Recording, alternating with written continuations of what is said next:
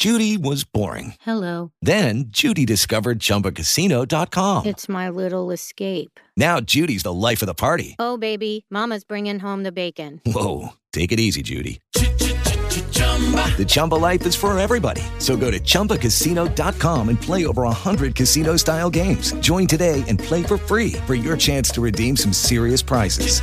chumba ChumbaCasino.com. No purchase necessary. Void where prohibited by law. 18 plus terms and conditions apply. See website for details. With Lucky Land slots, you can get lucky just about anywhere. Dearly beloved, we are gathered here today to. Has anyone seen the bride and groom? Sorry, sorry, we're here. We were getting lucky in the limo and we lost track of time. No, Lucky Land Casino, with cash prizes that add up quicker than a guest registry. In that case, I pronounce you lucky.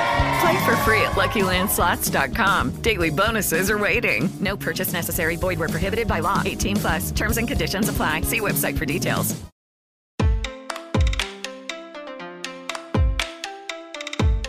Nunca antes a população idosa no mundo foi tão grande. Isso é o que diz a Organização das Nações Unidas, a ONU, ao apontar no seu relatório World Population Aging de 2020 que há aproximadamente 727 milhões de pessoas com 65 anos ou mais, o maior número já registrado. Essa marca, além de representar uma vitória na preservação da vida e da saúde das pessoas idosas, também representa um desafio para a comunidade internacional, que precisa garantir todas as condições essenciais para que essas pessoas não apenas sobrevivam, mas vivam com qualidade. Sendo assim, o Sistema Internacional de Proteção dos Direitos Humanos possui uma série de princípios e diretrizes de respeito aos direitos fundamentais dos idosos em âmbito global. E para entender sobre como os idosos são protegidos internacionalmente, hoje vamos conversar com a Isabel Bueno, sócia da prática de direito tributário do escritório Matos Filho.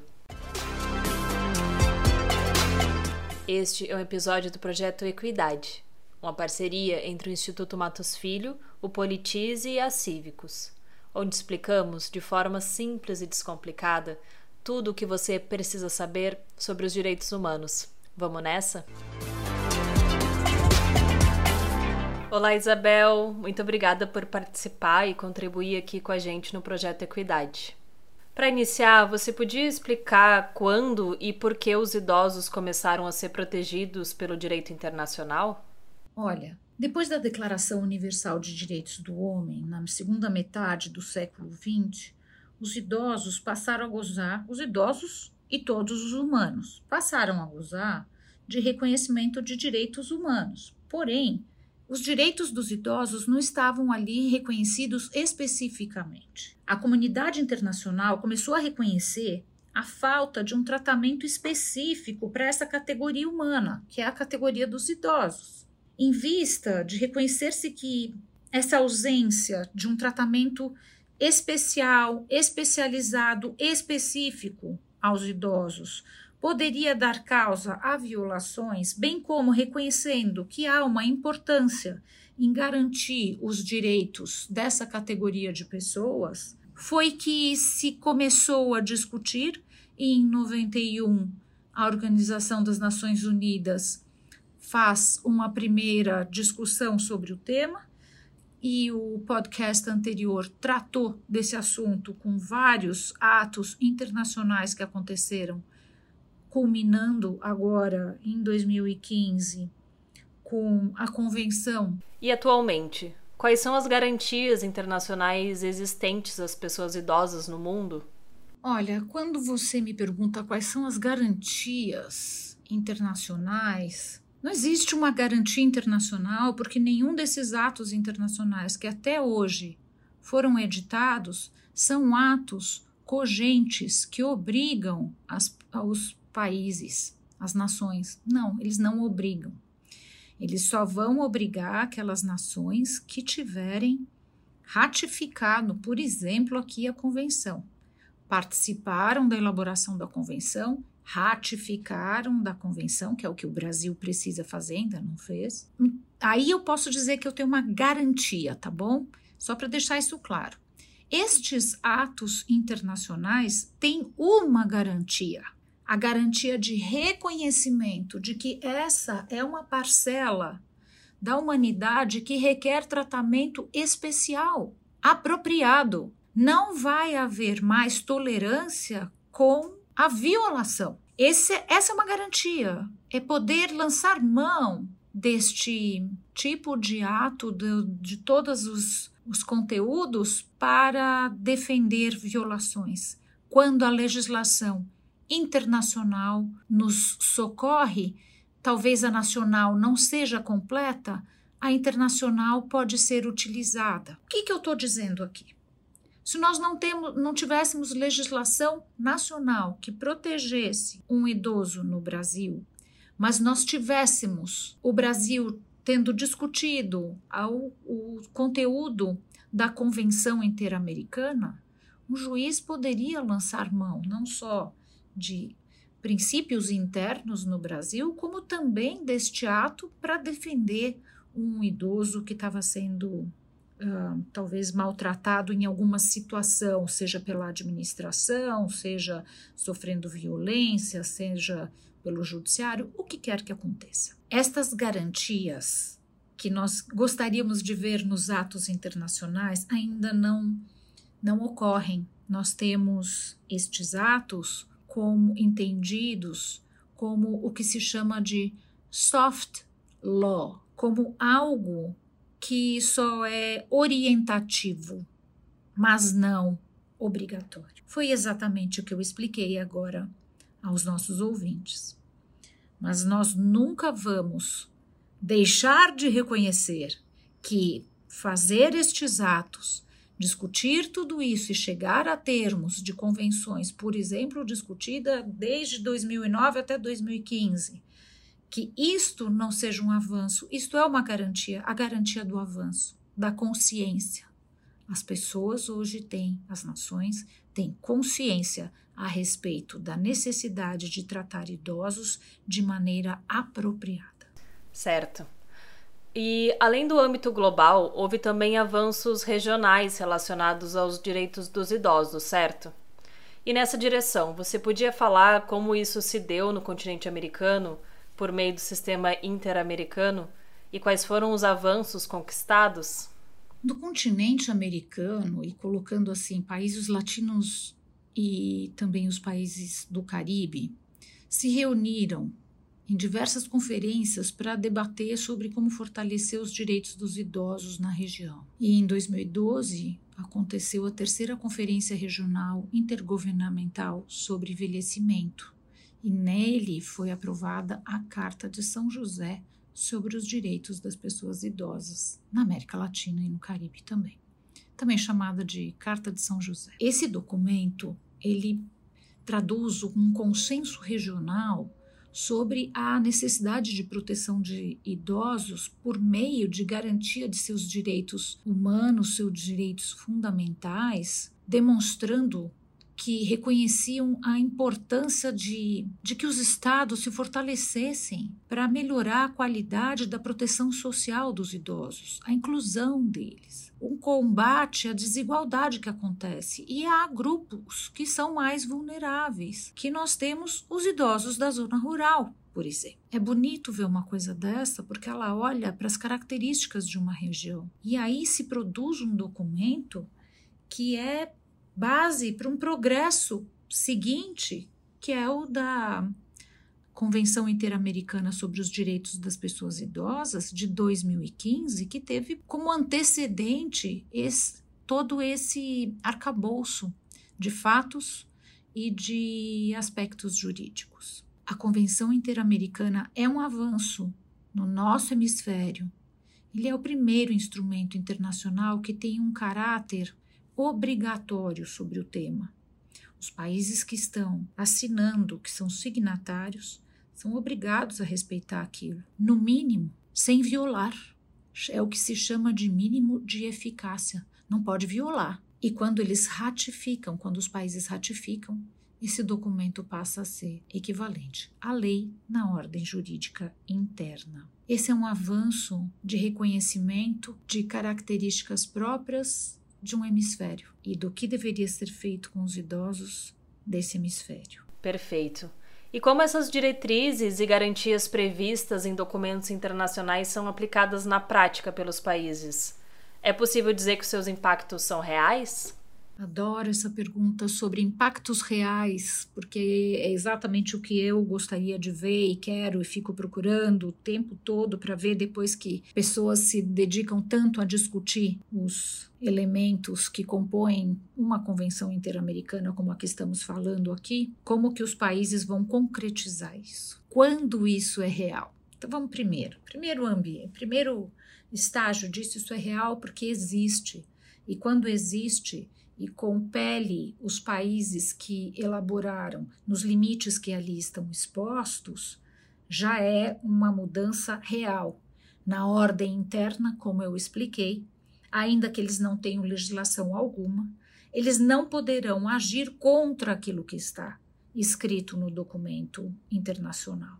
E um juiz ou qualquer outra autoridade poderá lançar mão desse documento para amparar uma decisão de proteção a direitos humanos dos idosos. Então, esse é um, um elemento real, é um impacto real. Quando o país signatário também faz o processo de interna, internar essa convenção no seu ordenamento jurídico, puxa, daí sim, daí você tem os governos os, e todas as instâncias de governo, estou aqui falando como nós conhecemos no Brasil, nós temos municípios, temos estados e temos o governo federal. Em outras localidades podemos ter coisas parecidas, mas todos são obrigados a observar essa o conteúdo dessa legislação como de qualquer lei. O judiciário é obrigado a observar essa legislação, como qualquer juiz é obrigado a observar a lei. A administração pública os órgãos públicos que nos recebem, os hospitais, o INSS, etc., também são obrigados a fazer isso. E aí nós temos uma efetividade que torna real aquilo que foi discutido. A pandemia de Covid-19 que assolou o mundo nos últimos dois anos teve grandes efeitos sobre a população idosa, em vista da sua maior vulnerabilidade. No Brasil, por exemplo, segundo dados da Organização Pan-Americana da Saúde, os idosos representaram mais de 70% das mortes relacionadas ao novo coronavírus. Sendo assim, é possível considerar que a pandemia de Covid-19 impactou na violação do direito dos idosos ao redor do mundo? Em caso positivo, como se deu esse impacto? A pandemia do Covid fez a população idosa uma vítima muito, muito tocante. Conseguiu ser algo que comoveu de uma maneira especial a todos, porque todos viram que os mais frágeis estavam indo embora. Eu não consigo dizer se isso é uma violação a direitos humanos dos idosos em todas as localidades. Eu não consigo dizer isso, eu não consigo enxergar isso. Mas eu consigo enxergar que para eles deveria ter havido um tratamento muito diferenciado por todas as autoridades e por toda a administração, demonstrando que os idosos eram aqueles mais vulneráveis à ação perniciosa do vírus e, portanto, destinatários de tratamento especial e específico para si mesmos. Em alguns lugares isso deve ter acontecido, em outros menos. Eu não posso falar sobre aquilo que não conheço, que são todos os países latino-americanos, mais os países do Caribe. Eu simplesmente vi que famílias que desejavam proteger seus idosos deixaram de com eles conviver. E ao assim fazer, privaram esses idosos de uma existência digna, próxima de suas famílias, dos abraços, e do carinho. Isso foi muito dolorido. Eu não sei muito bem se nós tínhamos condição em 2015 de fazer com que algo fosse dito a esse respeito, algo fosse previsto a esse respeito. Mas com certeza, todas as autoridades poderiam, no momento em que explodiu a pandemia, agir com base nos princípios gerais de todos os organismos nacionais e legislações nacionais e internacionais existentes sobre a matéria. Para encerrar, como você mesmo colocou, os direitos internacionais adotados em nível global pela ONU relacionados aos direitos dos idosos não são juridicamente obrigatórios. Assim, na sua visão, por que um tratado internacional com esse caráter ainda não existe e qual seria sua importância para a proteção dos idosos no mundo? De fato, os documentos internacionais adotados em nível global pela ONU em relação aos idosos não são obrigatórios. Mas eles são documentos que possuem valor, sim, como eu já expliquei, quando você precisa. Vamos imaginar um lugar que não tenha nenhuma proteção aos idosos e que esse, essa nação seja alguma que ofenda o direito dos idosos. Poderia um juiz lançar mão de um documento como esse para proteger? Sim, porque eles são humanos e o reconhecimento do direito do idoso está lastreado no reconhecimento do direito humano. Então, ele poderia sim lançar mão, e isto seria uma forma real e concreta de fazer com que esses documentos, que são mais aspiracionais, por assim dizer, tivessem concreta aplicação. Talvez um tratado internacional com esse caráter obrigatório ainda não exista, porque nós temos diferentes culturas e diferentes formas de enxergar os idosos. E para isso, talvez possamos fazer por hemisférios, como foi feito no nosso. Acho que dessa maneira nós teríamos uma melhor participação e proteção dos idosos na vida civil. Bom, agora a gente vai para o nosso ping-pong da equidade. E como é que vai funcionar? Eu vou falar algumas palavras ou termos e vou pedir para você, em poucas palavras, me dizer o que, que eles significam para o direito dos idosos. Primeira palavra é autonomia. Tá bom, vamos lá. Autonomia é se autodeterminar, escolher seus próprios rumos, escolher seus limites. Dignidade. Dignidade? Ah, é fazer a sua vida com respeito dos demais, que respeitem seus pensamentos, sua maneira de ser, sua velocidade, sua mentalidade. Liberdade. Poder escolher sobre aquilo que ainda lhe é possível e não ser obrigado a aceitar o jugo de ninguém sob o manto de isto é melhor para você. Inclusão. Adoraria vê-los estudando na universidade, convivendo com os jovens. Isabel, para a gente finalizar, você gostaria de trazer alguma reflexão ou consideração final sobre o assunto para os nossos ouvintes? Queria te dizer no final só que eu andei pensando sobre como será a vida dos direitos humanos dos idosos no futuro, porque os idosos vão mudar, os idosos vão ser mais saudáveis, mais ativos e nós vamos provavelmente ressignificar os idosos e ressignificar os direitos humanos dos idosos é algo que ao longo dos próximos anos nós com certeza vamos enxergar. Muito bem, muito obrigada, Isabel. Tenho certeza que agora ficou bem mais fácil de entender como os idosos são protegidos internacionalmente e quais são as suas garantias no mundo. Os instrumentos internacionais e as ações globais construídas para o fortalecimento da autonomia, liberdade e dignidade dos idosos no mundo representam um avanço não só para o respeito dos direitos humanos dessas pessoas, mas um avanço para toda a humanidade. Sendo assim, a busca pela proteção desse grupo vulnerável, materializada em documentos internacionais, pressiona os países a terem responsabilidade na execução de políticas que visam o pleno bem-estar dos idosos. E a implementação dessas políticas de amparo aos idosos é ainda mais relevante quando pensamos que, além do grande número de idosos nos dias de hoje, muitas projeções indicam que estamos passando por um período de envelhecimento populacional, no qual a quantidade de pessoas idosas irá crescer. Ficou interessado em saber mais sobre isso? Então fique ligado, que no próximo episódio da Equidade vamos falar sobre envelhecimento populacional e como podemos lidar com isso. Por hoje ficamos por aqui.